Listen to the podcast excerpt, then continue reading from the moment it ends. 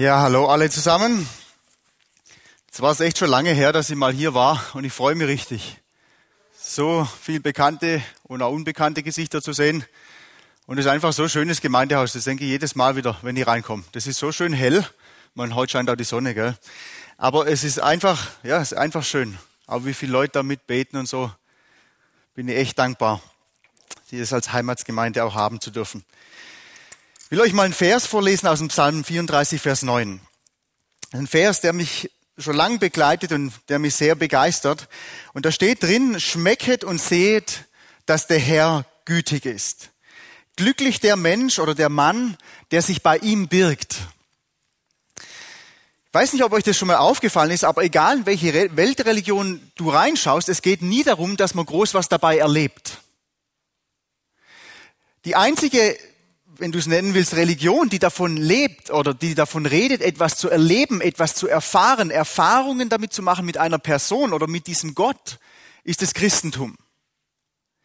Und mich fasziniert es unheimlich, dass die Bibel immer wieder davon spricht, dass Jesus Christus erlebbar ist, dass Gott erlebbar ist. Man soll eben nicht nur drin sitzen, zuhören und sagen, ja, das klingt gut und dann sein Leben weiterleben, sondern man soll Erfahrungen damit machen, mit diesem Gott.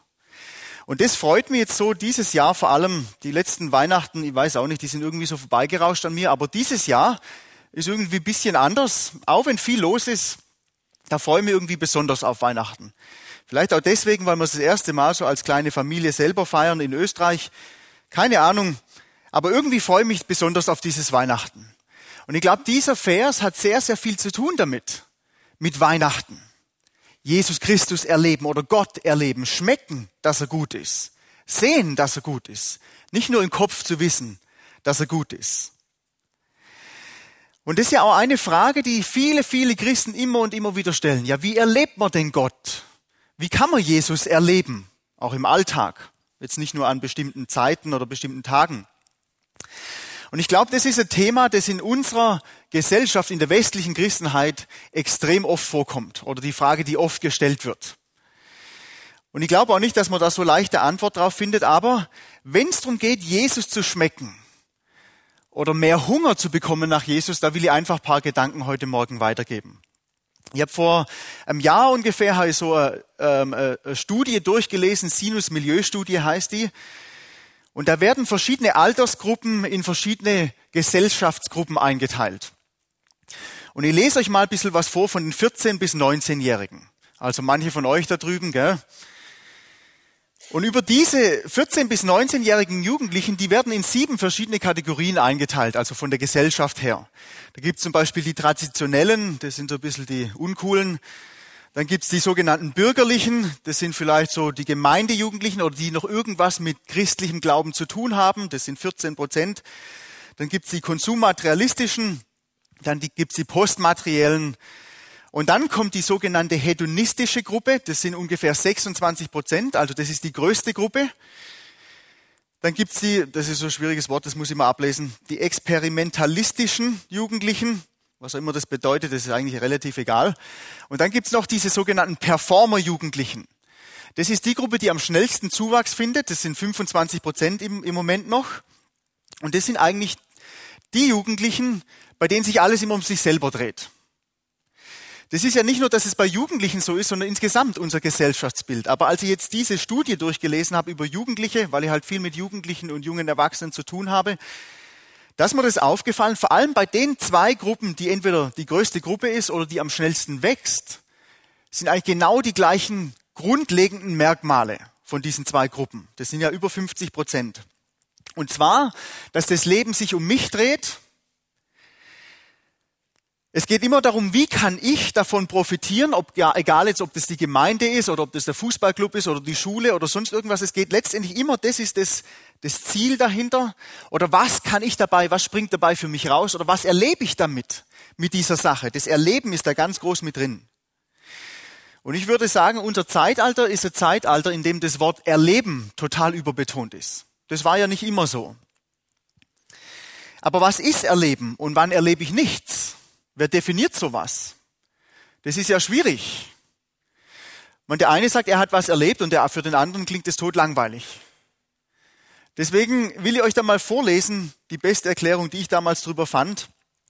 Und zwar hat da einer geschrieben, im Gegensatz zu der großen Anzahl von Theorien über das menschliche Verhalten gibt es keine allgemein akzeptierte Theorie über das menschliche Erleben. In der Wissenschaftspsychologie werden vor allem zwei Bereiche des Erlebens unterschieden, nämlich die Emotionen, die das Erleben begleiten, und die Kognitionen, die als interne Repräsentation des Erlebten dienen.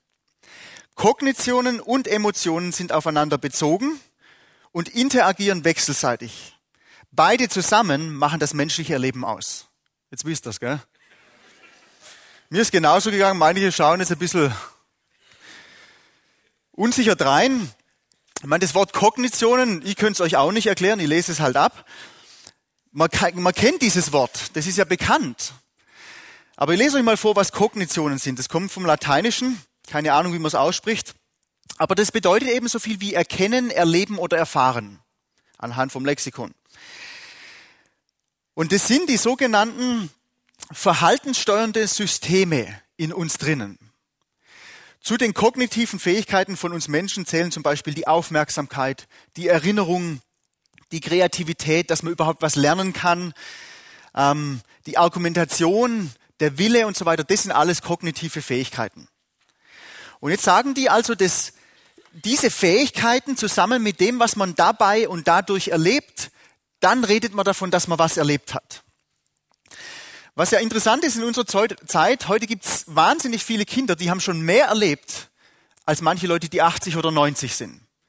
Weiß nicht, ob euch das schon mal aufgefallen ist. Ohne, ohne das jetzt als gut oder als schlecht abzustempeln, das ist einfach so und das muss man halt berücksichtigen. Und dadurch resultiert aber automatisch auch so ein Stück weit der Reizüberflutung. Man will immer mehr erleben. Oder das, was andere früher noch als Erlebnis bezeichnet haben, ist für uns heute überhaupt nichts Besonderes mehr. Einfach mal ein Beispiel aus, aus meiner Familie jetzt. Unsere Kinder, dadurch, dass ich mit einer Amerikanerin verheiratet bin, die fliegen eigentlich relativ regelmäßig, was weiß ich, alle zwei Jahre zumindest mal oder jedes Jahr sogar manchmal nach Amerika rüber. Jetzt, wenn ich mal frage, die Leute hier, die über 70 sind, wer von euch ist schon mal geflogen? Braucht nicht aufzeigen, aber es ist interessant. Wenn du jetzt noch nie geflogen bist und du 70 Jahre alt bist, dann würdest du sagen, ein Flug, das war ja unglaublich, dass sowas funktioniert. Jetzt unsere Kinder, die freuen sich da auch drauf, aber ja, die reden jetzt nicht schon drei Wochen davor davon und auch drei Wochen danach. Das, das ist einfach so. Das extremste Beispiel, das ich gehört habe, ist bei uns aus der Gegend. Da gibt es so eine Frau, so alte, die ist schon fast 100. Und diese alte Frau, die lebt in so einem kleinen Seitental. Und in diesem Seitental, das ist praktisch auf der Südseite von, von dem Enztal, wo wir drin leben, in diesem Tal, das ist oben Romos, nennt sich das, oder Untertal. Und da kann man so runterschauen bis ins Tal und dann kann man auch rüberschauen wieder auf die andere Seite von den Bergen und da ist Ramsau am Dachstein, das ist so ganz bekanntes Langlaufplateau. Und diese Frau, mit der habe ich mal geredet und die hat mir erzählt, ganz stolz, sie war jetzt schon dreimal in ihrem Leben auf der anderen Seite vom Tal in Ramsau oben. Und für sie war das ein gewaltiges, unvergessliches Erlebnis. Da hat sie lange Zeit drüber geredet, als ich mit ihr geredet habe darüber. Und das war ein Erlebnis, jedes Mal, wo sie da drüben war, das wird sie nie wieder vergessen, hat sie gesagt. Wie das da war, da drüben.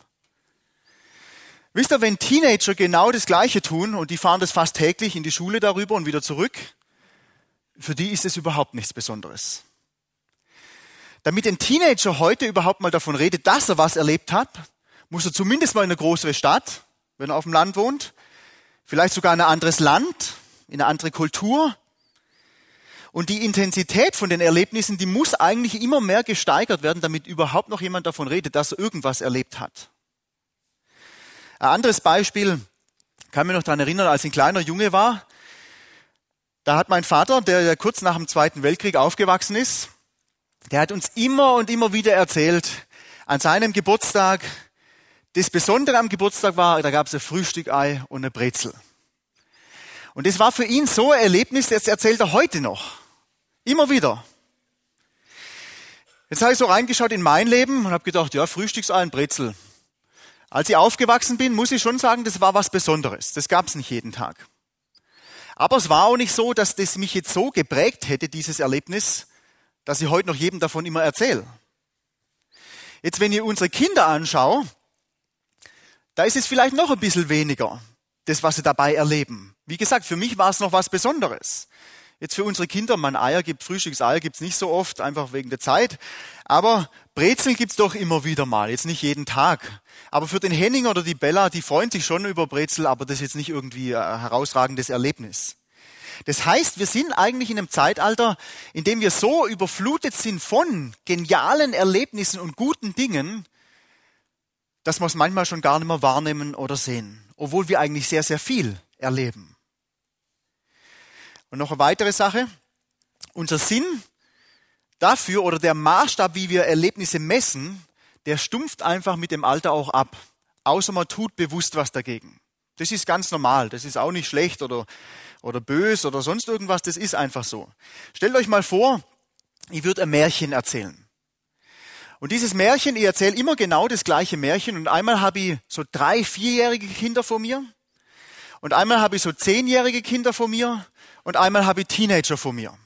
Und ich erzähle genau jeder Gruppe genau das gleiche Märchen mit dem gleichen Enthusiasmus und ganz genau gleich. Stellt euch mal vor, wie die unterschiedlichen Reaktionen wären. Ein drei- oder vierjähriges Kind, die würden da bestimmt zuhören, die würden dir an den Lippen hängen, die würden das vielleicht sogar nie wieder vergessen und gleich, wenn du fertig bist, würden sie fragen, kannst du nochmal erzählen? Jetzt, wenn du genau das gleiche Märchen bei Zehnjährigen erzählst, vielleicht sind sie auch noch mit dabei, so, hört er zumindest zu. Aber wenn ich dann fertig bin oder so, dann bedanken sie sich vielleicht höflich und dann gehen sie halt weiter zur nächsten Sache. Jetzt stell dir mal vor, du sitzt hier als Teenager und ich versuche dir das gleiche Märchen zu erzählen. Sitzt wahrscheinlich gelangweilt drin, lässt das Ganze halt über dich ergehen, aber an deiner Gestik merke ich schon, ja, so wirklich interessieren tut's sie nicht. Und wenn ich dann fertig bin, dann fragst und war das jetzt alles? Und das sind eben diese zwei Dinge, die wir berücksichtigen müssen, wenn man davon redet, was zu erleben, auch in Bezug auf Jesus, auf Gott. Wir leben in einer erlebnisüberfluteten Gesellschaft. Und das Zweite ist, unser Empfinden für Erlebnisse wird einfach abgestumpft mit dem Alter, außer wenn man bewusst was dagegen unternimmt. Das Denken, in dem wir ja heute leben, ist ja das sogenannte griechische Denken, nennt sich das. Und das heißt, ich höre zum Beispiel eine Aufforderung oder ein Gebot oder Gesetz oder wie auch immer du das nennen willst. Und dann überlege ich erstmal, ja, macht das jetzt Sinn für mich oder macht es keinen Sinn? Und wenn es dann Sinn macht, dann mach's halt. Und wenn es keinen Sinn macht, dann machst halt das, was du denkst. Aber der, der, der, oder das, was im Vordergrund steht dabei, ist immer, was kriege ich dabei raus? Was springt für mich dabei raus? Oder was kann ich damit erleben? Was für Erfahrungen kann ich damit machen? Wenn man jetzt die Bibel anschaut, die Bibel ist ja ganz anders geschrieben. Die ist ja nicht nach dem griechischen Denken geschrieben, sondern vom hebräischen her. Und das hebräische Denken ist einfach grundsätzlich anders. Das hebräische Denken heißt eigentlich, du hörst etwas und ohne das zu hinterfragen, tust es einfach und dann machst deine Erlebnisse oder Erfahrungen damit, wenn du das tust, was du gehört hast. Und im griechischen Denken, da steht eigentlich immer das Ich im Vordergrund. Befürworte ich's oder eben nicht? Springt was für mich dabei raus oder eben nicht? Kann ich was damit erleben oder erreichen oder eben nicht? Beim hebräischen Denken ist das ganz egal. Da steht eigentlich immer die Anweisung im Vordergrund oder das Gesagte im Vordergrund. Und ob ich dann was erlebe oder nicht, das ist relativ zweitrangig. Und das ist wichtig zu verstehen, weil nach diesem Denken oder nach diesem Schema funktioniert einfach die Welt, in der du und ich leben. Da können wir auch nichts ändern dran. Aber wir sind geprägt davon. Ja, ich habe ja für das gezahlt, jetzt will ich auch was erleben. Und ich habe ja was dafür getan, jetzt soll auch was dabei rausspringen für mich. Und ich glaube, wenn ich in mein eigenes Leben schaue, dann führt dieses Denken oder diese Prägung zu Schwierigkeiten auch oft in der Beziehung zu Gott. Gott offenbart sich. Er ist erlebbar. Er will, dass wir ihn schmecken, dass wir ihn sehen, erkennen und dass wir uns freuen an ihm. So wie der Psalm 34, Vers 9 sagt. Und es ist auch interessant, in der ganzen Geschichte von der Bibel immer wieder benutzt Gott Erlebnisse, um sich Menschen zu offenbaren. Und um Menschen solche eindrücklichen Erlebnisse zu bringen, dass es ihr gesamtes Leben verändert. Gerade zum Beispiel, wenn ihr euch vorstellt, die Geburt Jesu. Das liest man immer so leicht drüber.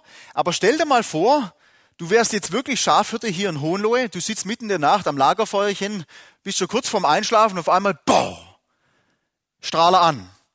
Und die Engel sagen, fürchte dich nicht. Das ist ja Erlebnis, das, das vergisst nie wieder. Also Gott hat immer wieder solche Dinge benutzt, um sich Menschen zu zeigen und um zu Menschen zu reden. Wenn ihr jetzt an Tauernhof mal kommt, gerade die Jungen, für euch wäre das mal gut, kommt ihr mal. Da ist ja eigentlich auch das, das ist eigentlich das, wofür der Tauernhof steht, diese sogenannte Christuszentrierte Erlebnispädagogik. Also, dass man durch die Dinge, die man erlebt, Menschen von Jesus weitererzählen kann. Und das ist interessant, wir haben viele, viele Jugendliche zum Beispiel oder auch Erwachsene, die sind schon Christen. Und die haben auch schon immer gehört, ja, ein Mensch, der Jesus hat, der hat das Licht und ein Mensch, der Jesus nicht hat, der hat halt das Licht nicht. Und es macht alles Sinn und das hat man halt gehört und das weiß man halt. Und wenn sie dann aber zu uns kommen, die Leute, dann gehen wir manchmal in eine Höhle rein. Also keine Tourismushöhle, sondern eine richtige Höhle. Da muss krabbeln und kriechen im Dreck und im Schlamm und so weiter. Und da ist dann so ein Schlatz an, so ein Höhlenanzug. Und egal wie oft da drin warst in der Höhle, du findest dann immer raus, wenn kein Licht hast. Da hat dann jeder so ein kleines Flämmchen auf dem Helm, das ist so eine Karbidlampe, weil das einfach länger hält wie jetzt eine Taschenlampe, weil es da drin so kalt ist, hat es nur ein Grad. Und wenn wir dann da drin sind, dann müssen wir oder machen alle, wenn wir an so einer großen Sammelstelle sind, müssen alle mal das Licht ausmachen. Und am Anfang denkt man immer noch, ja, man sieht ja irgendwas, weil man halt die Hände vor seinem Gesicht, man weiß ja, man bewegt sich. Aber das ist eigentlich nur Einbildung. Man sieht da wirklich nichts drin in der Höhle. Und das Interessante ist dann, wenn dann der Weile das Licht aus war und dann irgendeiner von uns Mitarbeitern nur ein so kleines Flämmchen anmacht, das ist ja nur zwei, drei Zentimeter hoch, dann machen die meisten erstmal so. Weil dieses kleine Lichtchen so hell ist, dass es alle anderen, die in der Dunkelheit waren, die ganze Zeit blendet. Und wenn dann den Leuten erzählst und sagst, schau, das ist es. Du hast das Licht der Welt in dir, Jesus Christus. Aber du musst einfach in die Dunkelheit gehen, damit es überhaupt Menschen wahrnehmen. Wenn du draußen stehst am Eingang von der Höhle, hat jeder das Lichtchen an und jeder denkt, ja, was soll das bringen? Aber wenn du dann mal in totaler Dunkelheit und Finsternis warst, dann merken die Leute, das ist ja gewaltig, was eine so eine kleine Flamme ausrichtet. Und das ist eben, du hörst es nur, du bist das Licht der Welt oder du hast das Licht der Welt in dir. Aber wenn du das mal erlebst, für viele ist es so ein richtiges Aha-Erlebnis. Dass sie sagen, ja, es bringt nichts, nur unter Christen herumzusitzen. Ich will nach außen gehen und dieses Licht in die Dunkelheit tragen. Oder wenn man auch in den Islam mal schaut, da haben ja ganz viele Menschen, haben so Visionen und Träume und da tun wir uns manchmal schwer damit. Aber was interessant ist, die haben durch solche Gotteserscheinungen oder Visionen, kommen da Leute zum Glauben, die noch nie am Christ begegnet sind. Und dieses Erlebnis ist so stark, dass es ihr komplettes Leben verändert und dann in ihren Moscheen fangen sie an, das Evangelium zu predigen. Und dann kommen hunderte von Leuten zum Glauben. Das klingt wild, ich weiß. Aber es ist so. Und weißt du, wenn ich ehrlich bin, dann stelle ich mir manchmal schon die Frage, warum offenbart sich Gott nicht klarer für mich, für uns? Warum schenkt Gott mir nicht einfach irgendein Erlebnis, das mich so prägt und verändert, dass ich überhaupt nicht mehr sündigen will? Oder ich frage mich, Gott, warum sprichst du in manche Situationen nicht so klar rein, dass sie ganz genau weiß, das willst du und das willst du nicht? Weil oft ist es ja schwierig. Aber immer mehr lerne ich einfach, Gott ist Gott und der macht halt, was er will. Ob mir das jetzt passt oder nicht. Und es ist völlig unmöglich für mich als Mensch oder für uns als Menschen, ihn zu erklären, ihn zu verstehen. Ich kann mich noch gut daran erinnern, so mein Denken war immer, ja, meistens verstehe ich schon, was Gott so vorhat. Und wenn ich es mal nicht verstehe, ja, dann ist schade. Aber meine Oma, die äh, relativ alt schon ist, die hat es mal gesagt in einem Gebet, die hat gesagt, Herr Jesus, ich danke dir für die unzähligen Situationen, wo ich keine Ahnung habe, was du tust und warum du es tust. Und ich danke dir auch für die Situationen ab und zu mal, wo ich verstehe, was dein Plan ist. Und das hat mir eigentlich zu denken gegeben, weil ich gemerkt habe, ich habe völlig arrogantes, falsches Denken. Meist, normal ist es nicht zu verstehen, was Gott tut oder wie Gott redet oder wie Gott führt. Wenn wir es ab und zu mal verstehen dürfen, dann ist es ein geniales Vorrecht. Und weißt du, das Wort erleben, so wie wir es heute kennen, das kommt in der Bibel eigentlich gar nicht vor. Es gibt zwar Bibelübersetzungen, die mit das Wort erleben drinnen haben, aber es ist eigentlich vom Kontext her ist es ja, ein bisschen entartet, könnte man sagen. Aber um das einfach ganz praktisch zu machen, wie kann man auch mit Jesus leben und erleben im Alltag, will ich drei Sachen mal aufzählen. Und zwar das erste, was ich aufzählen will, und ich mache das immer anhand von Bibelversen einfach, um diesen Punkt auszuführen, ist mal ein Vers vom Jeremia Kapitel 29. Und dieser Vers, der kommt immer wieder in der Bibel vor, an verschiedenen Bibelstellen, in verschiedenen Büchern. Aber wir lesen einfach jetzt mal aus dem Jeremia. Und Jeremia Kapitel 29, Vers 13 und Vers 14 steht mal Folgendes. Und sucht ihr mich, so werdet ihr mich finden. Ja, fragt ihr mit eurem ganzen Herzen nach mir, so werde ich mich von euch finden lassen, spricht der Herr. Und dann spricht er noch, macht er noch ein bisschen weiter. Aber es ist interessant, die Bibel sagt hier, wenn du mich suchst, dann wirst du mich finden. Und dann sagt Gott, wenn du mich suchst von ganzem Herzen. Das ist ja auch so ein Ausdruck, den benutzt man eigentlich nur dann, wenn man verliebt ist.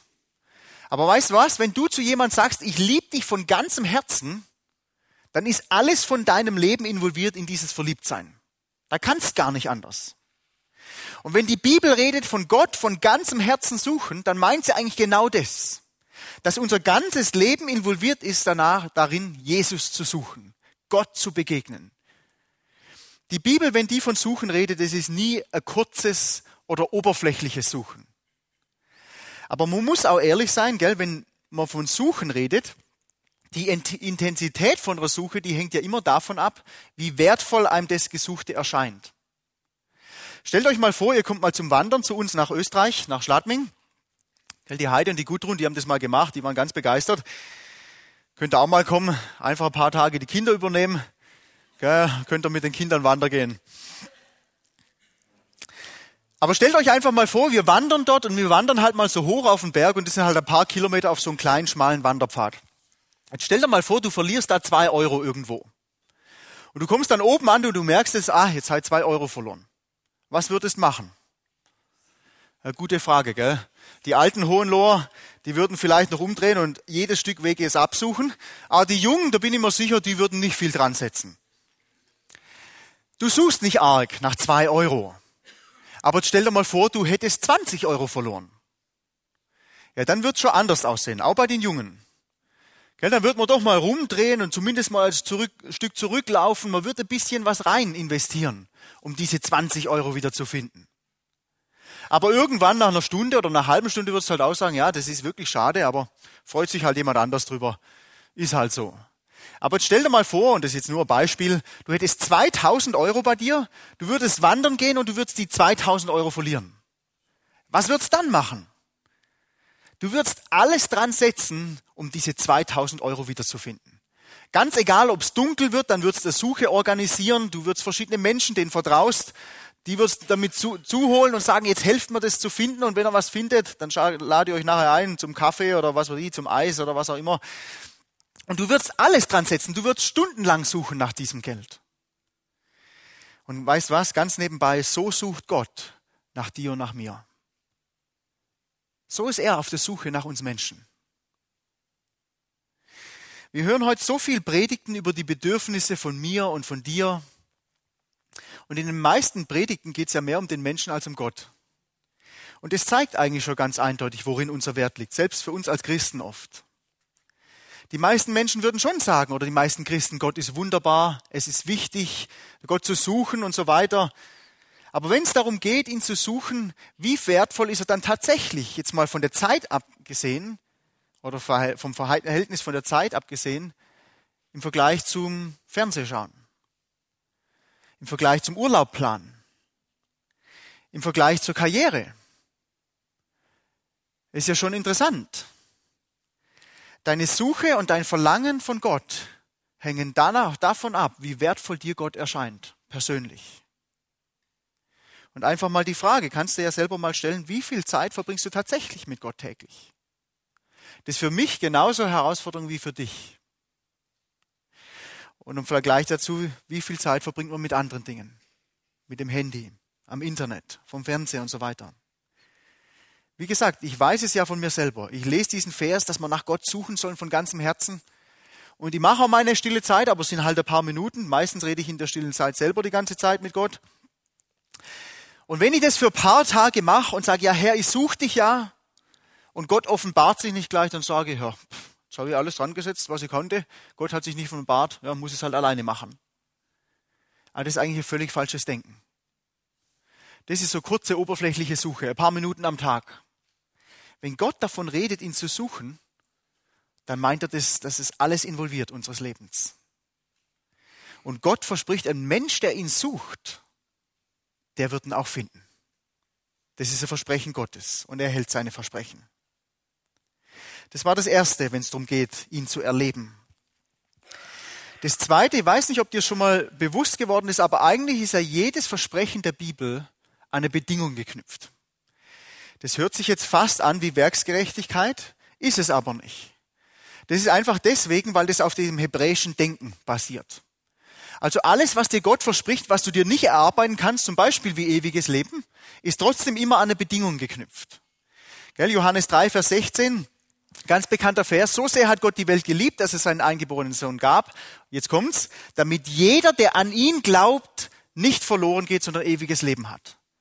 Also du kannst ewiges Leben haben. Das ist das Geschenk Gottes. Aber die Bedingung ist, dass du dein Vertrauen auf ihn setzt. Und wenn du diese Bedingung nicht erfüllst, wirst du nie ewiges Leben haben. Du wirst nie erleben, was es bedeutet, gerettet zu sein. Das ist eine Bedingung geknüpft. Mal ein anderer Bibelvers noch. Jetzt steht die Uhr da so unten. Ja, muss ich mal schauen. Gell? Philipper Kapitel 4, Vers 6 und Vers 7.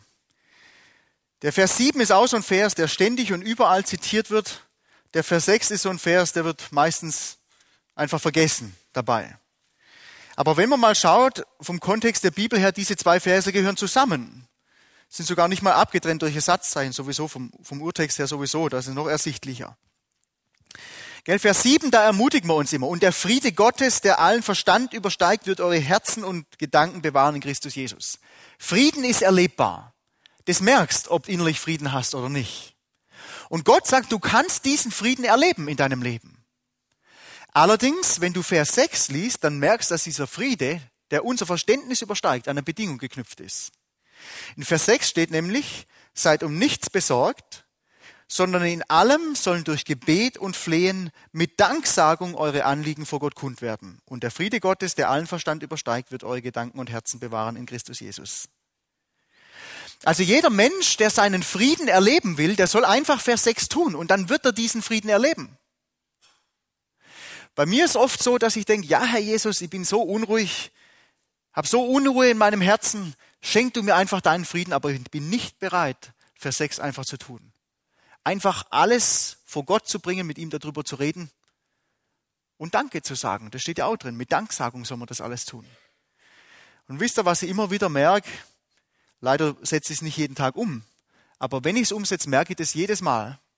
Sobald ich bereit bin, Vers 6 einfach zu tun, alles vor Gott hinzulegen und zu sagen, ja Herr, ich danke dir einfach, du wirst schon richtig machen, dann habe ich auf einmal diesen Frieden. Der ist einfach da. Braucht man gar nicht dafür beten nur die Bedingung erfüllen. Und so gibt es noch viele, viele, viele mehr Verse. Wir wollen das jetzt gar nicht ins Detail anschauen, aber will euch ermutigen, überprüft es mal für euch selber. Wenn ihr Bibel lest, schaut mal, jedes Versprechen Gottes ist an eine Bedingung geknüpft. Das ist eben das hebräische Denken. Eine Anweisung hören oder lesen und dann sie einfach umsetzen und dann ein Erlebnis damit haben. Und dann zum Schluss noch das dritte, will einfach das Wort erleben anschauen mit euch. Da bin ich ganz lange Zeit gar nicht drauf gekommen. Aber was mir so auffiel an diesem Wort, und das schön im Deutschen, erleben und leben sind ja dasselbe Wort. Ist einfach noch eine Silbe davor. Jetzt, wenn du darüber nachdenkst, über Erleben, stell dir mal vor, du willst die Natur erleben. Gibt es ja ganz viele Menschen, das sagt man so. Die Natur erleben wollen sie. Was musst du machen, um die Natur zu erleben? Hilft es dir, ein schönes Bilderbuch anzuschauen mit guten Fotos drin? Hilft es dir, zu Bescheid zu wissen, so groß können die Berge sein? Das hilft dir alles nicht. Wenn du die Natur erleben willst, dann musst du dich hinaus in die Natur begeben. Du musst in der Natur sein.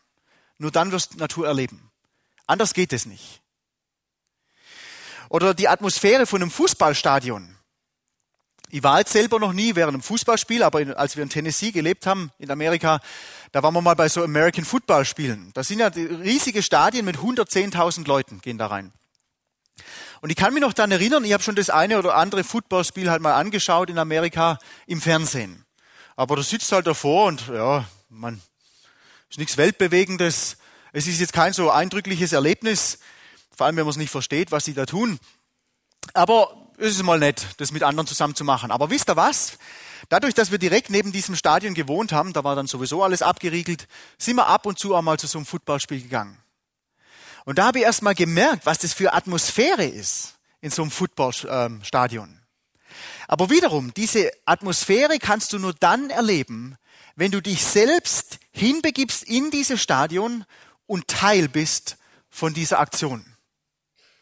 Und sobald du da wieder draußen bist, da klingt das Erlebnis vielleicht noch ein bisschen nach, aber dann ist das Erlebnis wieder vorbei. Wenn du einen Mensch erleben willst, dann musst du ja einfach mit dieser Person zusammenleben, sonst kannst du ihn nicht erleben. Und auf die Frage, wie erlebe ich Jesus in meinem Alltag, gibt es einfach eine ganz klare und einfache Antwort. Du musst einfach mit ihm leben. Jeden einzelnen Tag. Bin absolut überzeugt davon, wir erleben Jesus deswegen nicht viel und deswegen nicht so oft, weil wir einfach nicht bewusst jeden Moment des Alltags mit ihm leben. Um euch das ein bisschen greifbarer zu machen, will ich euch noch zwei Bibelverse vorlesen. Das sind beide aus den Sprüchen. Da steht ja wahnsinnig viel praktische Dinge drin, Anweisungen fürs Leben. Und in Sprüche Kapitel 3 kommen ja diese ganz bekannten Verse, Vers 5 ist wahrscheinlich der bekanntere. Ich lese mal Vers 5 und Vers 6. Sprüche Kapitel 3, da steht ja, vertraue auf den Herrn von deinem ganzen Herzen und stütze dich nicht auf deinen Verstand. Und dann in Vers 6 sagt er, auf allen deinen Wegen erkenne nur ihn, dann ebnet er selbst deine Pfade. Unterschiedliche Bibelübersetzungen sagen da unterschiedliche oder haben unterschiedliche Ausdrücke für das, was jetzt die Elberfelder so ausdrückt. Die sagen auf allen deinen Wegen oder bei jedem Schritt, egal was du tust während des Tages, schau auf ihn, denk an ihn. Und dann steht, der Herr wird dich richtig führen. Oder der Herr wird sich dir offenbaren oder zeigen, könnte man auch sagen. Und das ist ja wiederum eine ganz, ganz praktische Sache. Wenn du dir überlegst, dein Tagesablauf, was machst du, wenn du aufstehst, nachdem du aufgestanden bist? Und das ist wahrscheinlich unterschiedlich, aber viele gehen zur Toilette. Das ist der erste Weg, den man geht. Jetzt die Frage an dich. Bei diesem Weg, was tust du? Schaust du auf ihn? Denkst du an ihn? Dann gehst du wahrscheinlich zum Kleiderschrank, außer du schläfst in deinen Klamotten. Dann ist die Frage, beziehst du ihn dabei mit ein? Ist ein Teil davon vom Anziehen? Dann gehst vielleicht frühstücken oder in die Küche. Schaust du dabei auf ihn, auf Jesus? Dann gehst vielleicht zur Schule oder in die Arbeit. Wiederum die Frage, denkst du an ihn dabei? Dann gehst in der Schule vielleicht von Klassenzimmer zu Klassenzimmer oder in der Firma von einem Arbeitsplatz zum nächsten. Oder vielleicht reist auch herum, so wie wir manchmal. Ist der Jesus in deinen Gedanken? Ist er ein Teil von diesem Alltag? Nimmst du ihn mit oder gehst du halt allein? Denn Gott verspricht uns Menschen, wenn wir auf ihn schauen, wenn wir auf ihn vertrauen, wenn wir ihn mit einbeziehen in unseren Alltag, an ihn denken bei Schritt und bei Tritt, dann ebnet er selbst unsere Pfade. Er wird uns lenken. Er wird erkennbar werden in unserem Leben. Und dann noch mein Lieblingsvers aus Sprüche 16, Vers 3, da steht, befiehl dem Herrn deine Werke und deine Gedanken werden zustande kommen. Ist auch wieder an eine Bedingung geknüpft. Die Bedingung ist folgende, red über alles mit Gott. Alles, was du tust, legst vor ihn hin. Alles, was du planst, legst vor ihn hin. Alles, was du arbeiten musst, gib's ihm ab. Und dann ist das Versprechen, er wird dir die richtigen Gedanken geben. Er wird deine Gedanken zustande kommen lassen. Und dann musst du einfach ausführen. Und dabei erlebst Gottes Führung. Und dass Gott gut führt und richtig führt. Wiederum, du stehst auf und du ziehst dich an. Redest du da mit Gott darüber? Während des ganzen, Tag, ganzen Tages hast du auch viele Begegnungen mit Menschen. Was machst? Die Gedanken, die du über die Menschen hast, denkst du einfach alleine für dich und spinnst sie weiter oder gibst sie Gott ab? Wenn du dir unsicher bist, wie du dich verhalten sollst, was machst? Redest mit Gott darüber und erwartest, dass er dir irgendwie die Gedanken lenkt und schenkt? Oder denkst, ah ja, letztes Mal das gemacht, das war nicht so gut, jetzt probiere ich diesmal das. Eine gute Frage. Jeder von uns muss viele, viele Dinge tun, jeden Tag. Und die Frage ist, legt man das vor Gott und vertrauen darauf, dass er uns richtig lenkt und die Gedanken schenkt, was wir tun sollen? Oder probieren wir es halt aus eigener Kraft? Ich werde es nie vergessen, das erste Mal, wo ich diesen Bibelvers persönlich das erste Mal erlebt habe. Das war schon vor, vor vier, fünf Jahren, bevor wir das erste Kind hatten. Und da war auch so Zeit am Townhof, da war es sehr, sehr voll. Und die Beth, die hat es manchmal schon ein bisschen angekotzt, dass sie so viel weg war. Und dann habe ich zu ihr gesagt, morgen Nachmittag vor Mittagessen komme ich schon nach Hause und dann machen nur wir zwei was. Und dann haben wir richtig drauf gefreut, sie sich natürlich auch. Und direkt vor Mittagessen bin ich dann nach Hause gegangen und habe mich darauf gefreut, was mit meiner Frau zu machen. Meine Frau war nicht zu Hause. Ich gedacht, das gibt's ja nicht. Jetzt bin ich einmal früher da und jetzt ist sie nicht da. Und zuerst haben wir Sorgen gemacht. Und dann habe ich gebetet und habe irgendwie innerlich gewusst, ihr ist nichts passiert. ist alles in Ordnung. Und dann habe ich halt gewartet. Das fällt mir sowieso ziemlich schwer. Halt gewartet und habe immer wieder Gott gefragt, ja Herr, wo ist sie denn jetzt? Das gibt's ja nicht. Wenn ich jetzt einmal da bin, ist sie nicht da. Und immer wieder hatte ich so den Gedanken innerlich, ich soll nochmal zurückgehen zum Tauernhof. Da habe ich gedacht, nee, das kann nicht sein. Wenn ich mal nicht am Tauernhof bin, dann ist sie hundertprozentig nicht am Tauernhof. Und deswegen bin ich einfach nicht gegangen. Immer wieder halt diesen Gedanken gehabt, aber meine Logik hat einfach dagegen argumentiert. Und eine halbe Stunde später kam sie dann endlich. Hab sie gefragt, ja, wo warst du die ganze Zeit? Ja, am Tauernhof. Dann sage ich, ja, was hast du da gemacht? Und da hat sie halt noch was erledigen müssen. Und da habe ich das erste Mal das bewusst erlebt, was dieser Bibelvers sagt. Ich habe Gott schon das alles abgegeben, habe mit ihm drüber geredet. Er hat mir die richtigen Gedanken gegeben und ich habe gedacht, das kann eigentlich nicht sein. Und anstatt diese Gedanken, die von ihm kamen, das wusste ich ja damals nicht, da war er mir unsicher, anstatt die einfach umzusetzen und auszuprobieren, habe ich mit meiner menschlichen Logik dagegen argumentiert.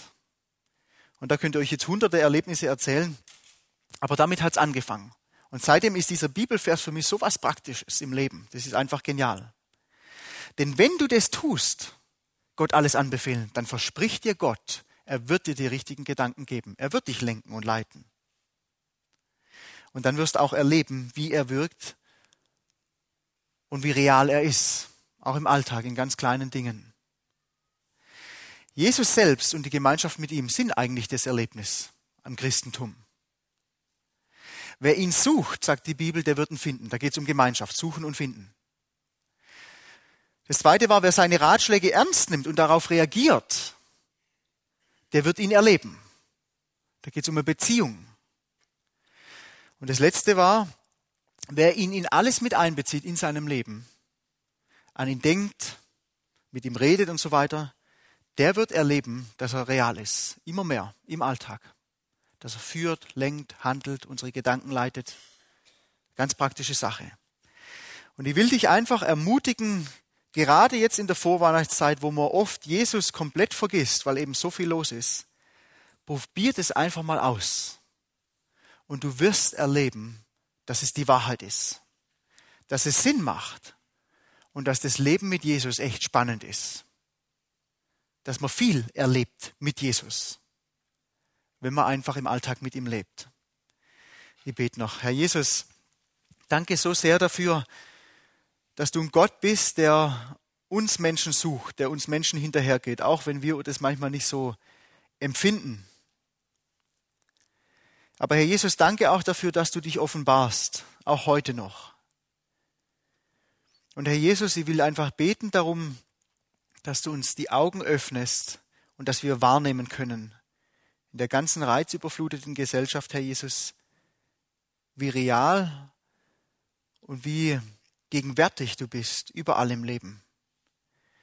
Und Herr Jesus, ich will beten, dass wir vor allem jetzt an Weihnachten und darüber hinaus erleben dürfen, Herr, dass du es gut meinst mit uns, dass du uns liebst, dass du uns Vergebung schenken willst und dass du uns führen und leiten willst in jeder noch so kleinen Sache des Lebens. Und Vater, ich danke dir einfach dafür, dass das Leben mit dir genial ist, Herr, auch wenn es nicht immer einfach ist. Dank dir so sehr dafür, dass du ein Gott bist, der Wirklichkeit ist, nicht bloß ein Hirngespinst, dass du ein Gott bist, der erlebbar und erfahrbar ist, nicht nur irgendeine abgedroschene Religion mit irgendwelchen Regeln und Pflichten. Und deswegen wollen wir dir nachfolgen, Herr Jesus, und unser Leben ganz auf dich ausrichten. Amen.